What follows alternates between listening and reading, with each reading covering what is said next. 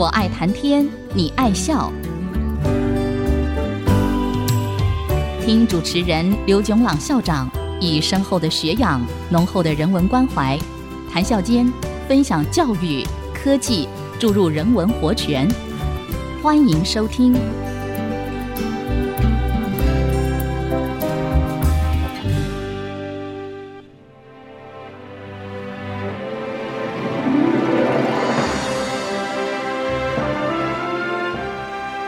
听众朋友，大家好，欢迎收听《我爱谈天，你爱笑》这个节目是在爱惜之音 FM 九七点五和 Bravo FM 九一点三联播的节目。我是刘炯朗。我们说过，智能行为就是智能的外在呈现。按照美国哈佛大学的认知科学。和心理学专家 Howard Gardner 的多元智能理论，智能行为包括语文智能、逻辑数学智能、空间智能、肢体动作智能、音乐智能、人际智能和自然观察者智能。接下来，我们说人工智能就是用电脑来模拟。人类外在的智能行为。上个礼拜我就从用电脑模拟人类的逻辑数学智能讲起。首先，大家都知道，从计算速度和计算的数量的观点来说，用电脑做加减乘除这些数学运算的能力，远远超过人类的大脑。我举了一个例子。目前的一个世界纪录是电脑科学家花了九十四天电脑计算的时间，算出了派的十二兆一千亿个数位。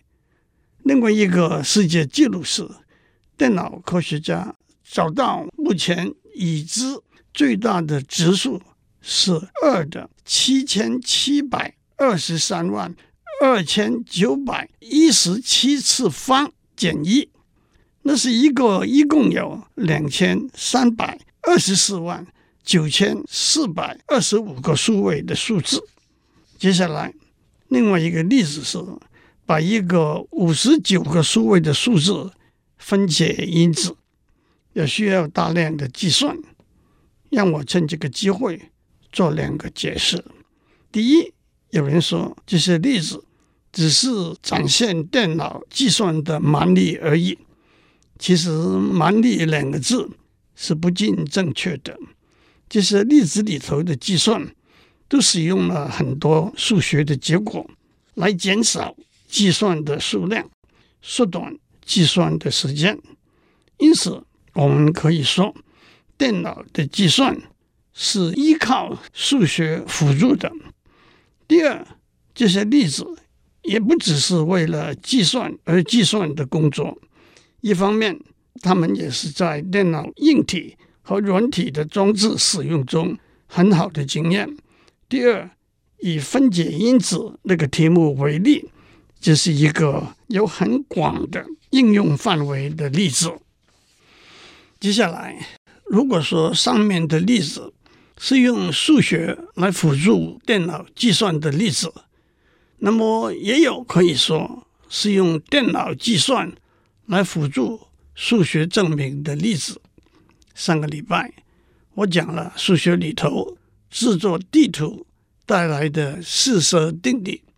这个定理有两位数学家在一九七六年证明，其中的两个基本数学观念是：一，含有一个 reducible configuration 的地图不可能是四色定理的一个反例。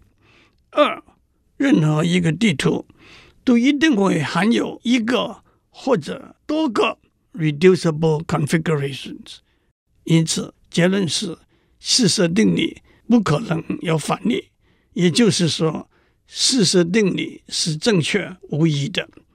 但是，选择验证一千九百多个。Reducible configurations 需要上千小时，超级电脑的计算，因此我们可以说，这个证明是靠电脑计算来辅助的。让我再讲一个有趣的例子吧。许多人都听过、玩过数独 （Sudoku） 这个数字游戏，有一个九乘九的方格子。这个九乘九的方格子又分成九个三乘三的方格子。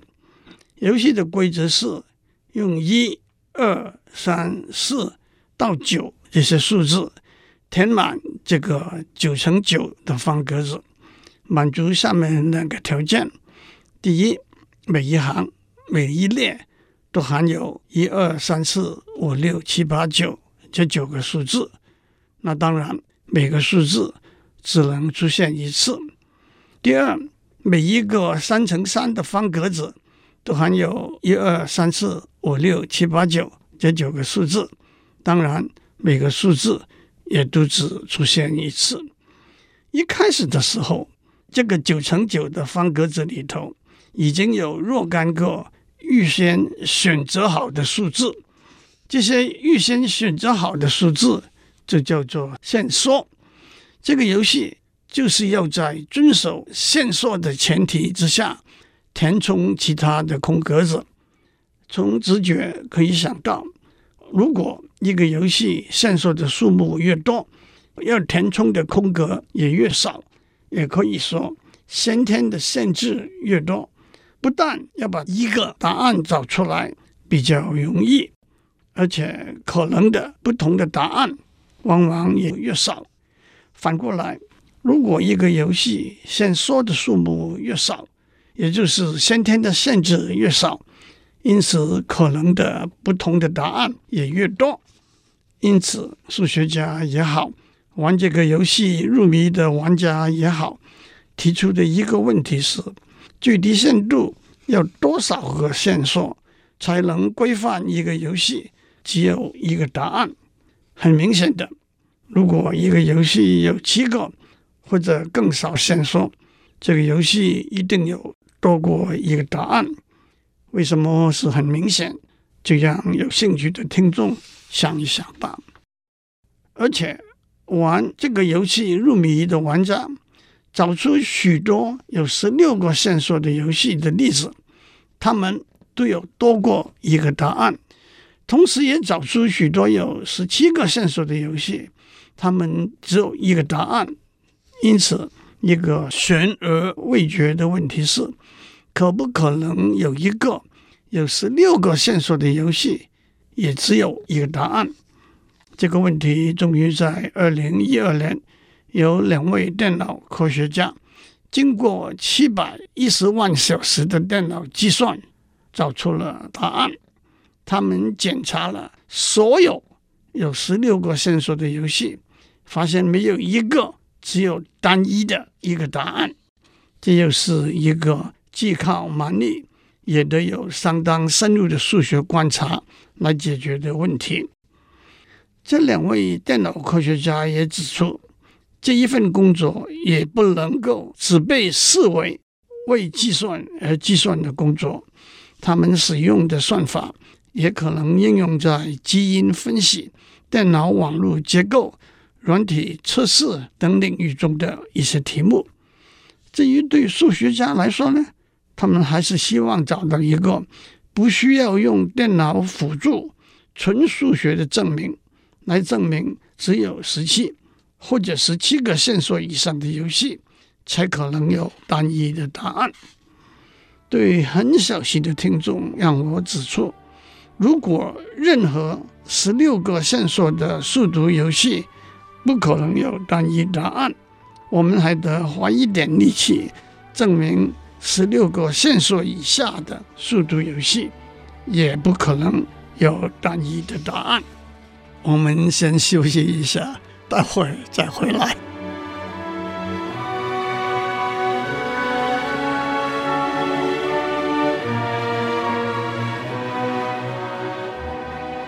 欢迎继续收听。我爱谈天，你爱笑。我们在上面讲了好几个用电脑来模拟人类逻辑数学智能的例子。不过有人会说，这些例子都比较集中在电脑做瞬时运算的能力，那是远远超过人类大脑的能力的。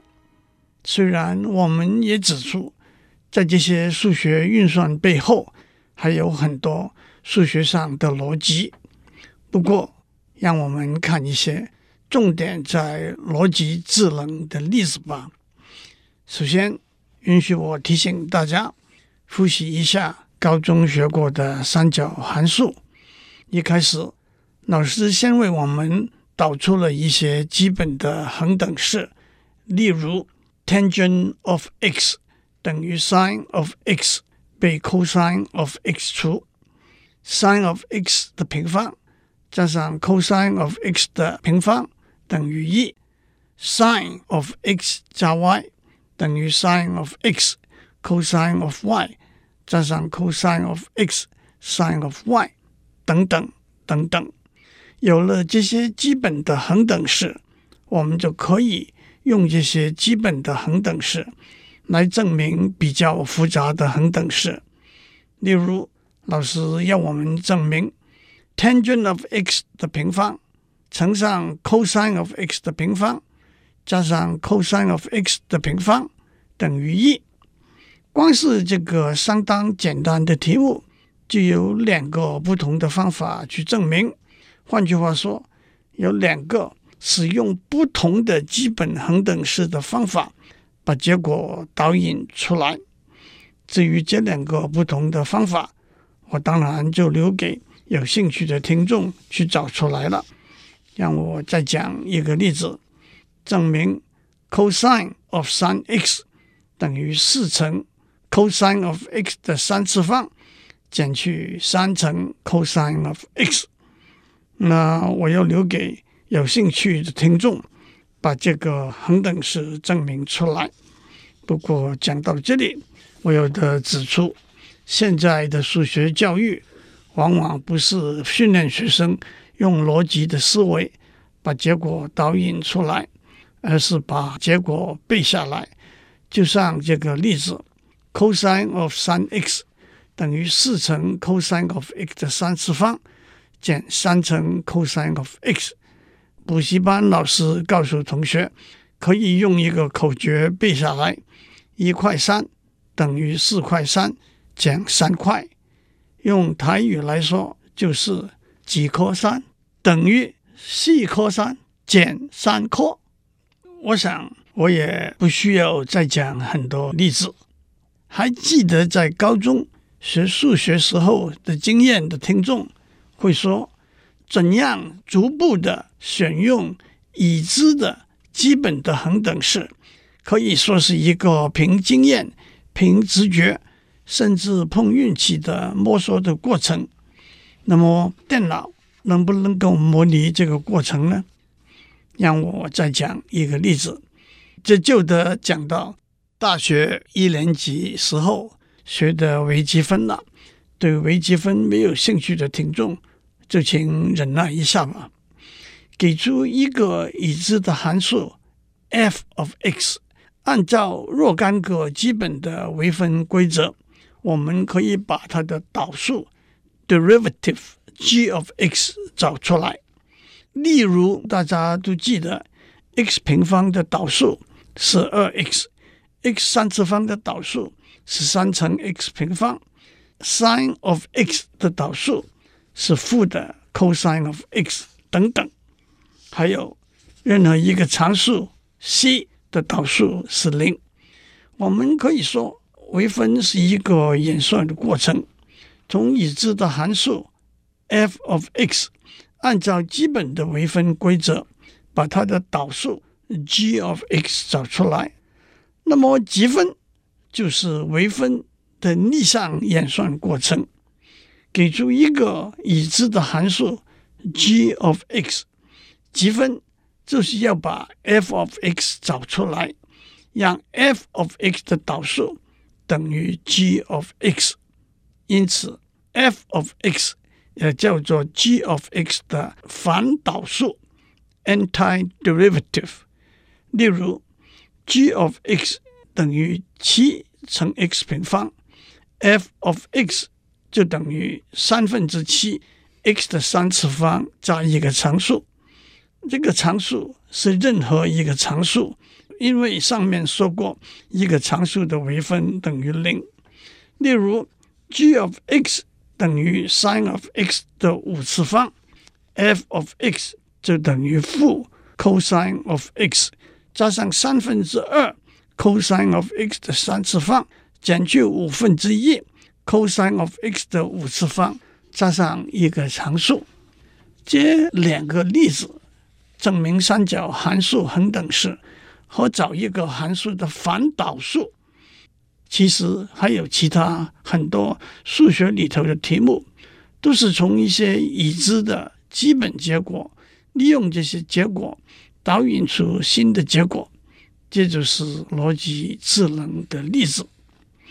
远在一九六零年初期，从事人工智能研究的电脑科学家就提出写一个程式来做积分，那就是。找出一个已知函数 g of x 的反导数 f of x 的可能。这里头一个最早期的工作可以说是 James Slagle 一九六一年在麻省理工学院完成的博士论文。他的论文指导教授就是当时数学系的助理教授 Marvin Minsky。我和 James Slagle 是同时在麻省理工学院读书的研究生。他是个视力障碍者，但是他不但是写程式的高手，而且还在滑冰场上和大家一起滑冰，因此也特别受到同侪的敬佩。Slagle 用 IBM 七零九零电脑写了一个程式，叫做。S A I N T，那是 Symbolic Automatic Integrator 的缩写。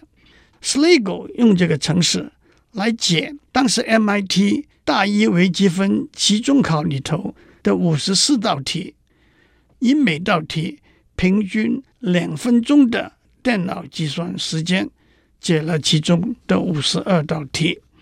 例如，输入 g of x。等于 x 乘一的 x 平方次方，在一分半钟之后，电脑输出 f of x 等于二分之一一的 x 平方次方加上一个常数。例如，输入 g of x 等于 x 的四次方被一减 x 平方的二分之五次方。例如，输入 g of x。等于 x 的四次方被一减 x 平方的二分之五次方除，在十一分钟之后，电脑输出 f of x 等于 arcsine of x 加上三分之一 tangent of arcsine of x 的三次方减去 tangent of arcsine of x 加一个常数，例如输入。g of x 等于一的 x 平方次方，在一分半钟之后，电脑说不会解这道题。事实上，这道题的确无解。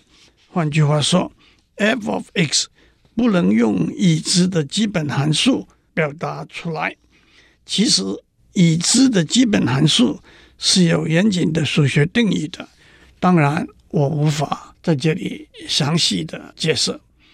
在 Slagle 的论文里头，诸位听众让我强调，那是一九六一年，也就是五十七年以前的论文。Slagle 指出，他的研究的一个重要目的，就是要了解自然智能和人工智能之间的关联和比较，包括一，电脑有没有学习的能力；第二，自然智能的行为。是否可以经由电脑呈现出来？第三，自然智能和人工智能图像辨识 （pattern recognition） 的能力。今天，当我们讲图像辨识，我们是讲相当复杂的图像，例如人像、动物、植物的图像、风景、地图等等。那个时候，图像还只限于代数的符号。可是，在图像辨识这个领域，多年以来，许多的实验例子都指出，自然智能的表现往往在人工智能之上。一直到了近几年，才有人工智能的表现在自然智能之上的例子。一个心理学家、认知科学家和电脑科学家还没有办法回答的问题是：为什么一个五岁的小孩子分辨桌子、椅子、猫、狗等图像的能力远在一个电脑程式之上？第四，最优化算法。Optimal algorithm 和启发式算法 heuristic algorithm 的分别和取舍。最优化算法是保证获得一个最佳答案的算法，启发式的算法经由尝试和探索获得一个合理可以接受的答案的算法。这也是电脑科学中多年以来还有很多空间的研究领域。为什么我特别指出 James Legge 远在一九六一年提出的论点呢？让我讲一个笑话来做回答。有一位毕业了二十多年的校友回到母校去看他的老师，老师说：“我正要到课堂去，今天是期中考。”他陪着老师到课堂去，老师把考卷发下来，他拿了一份考卷看了之后。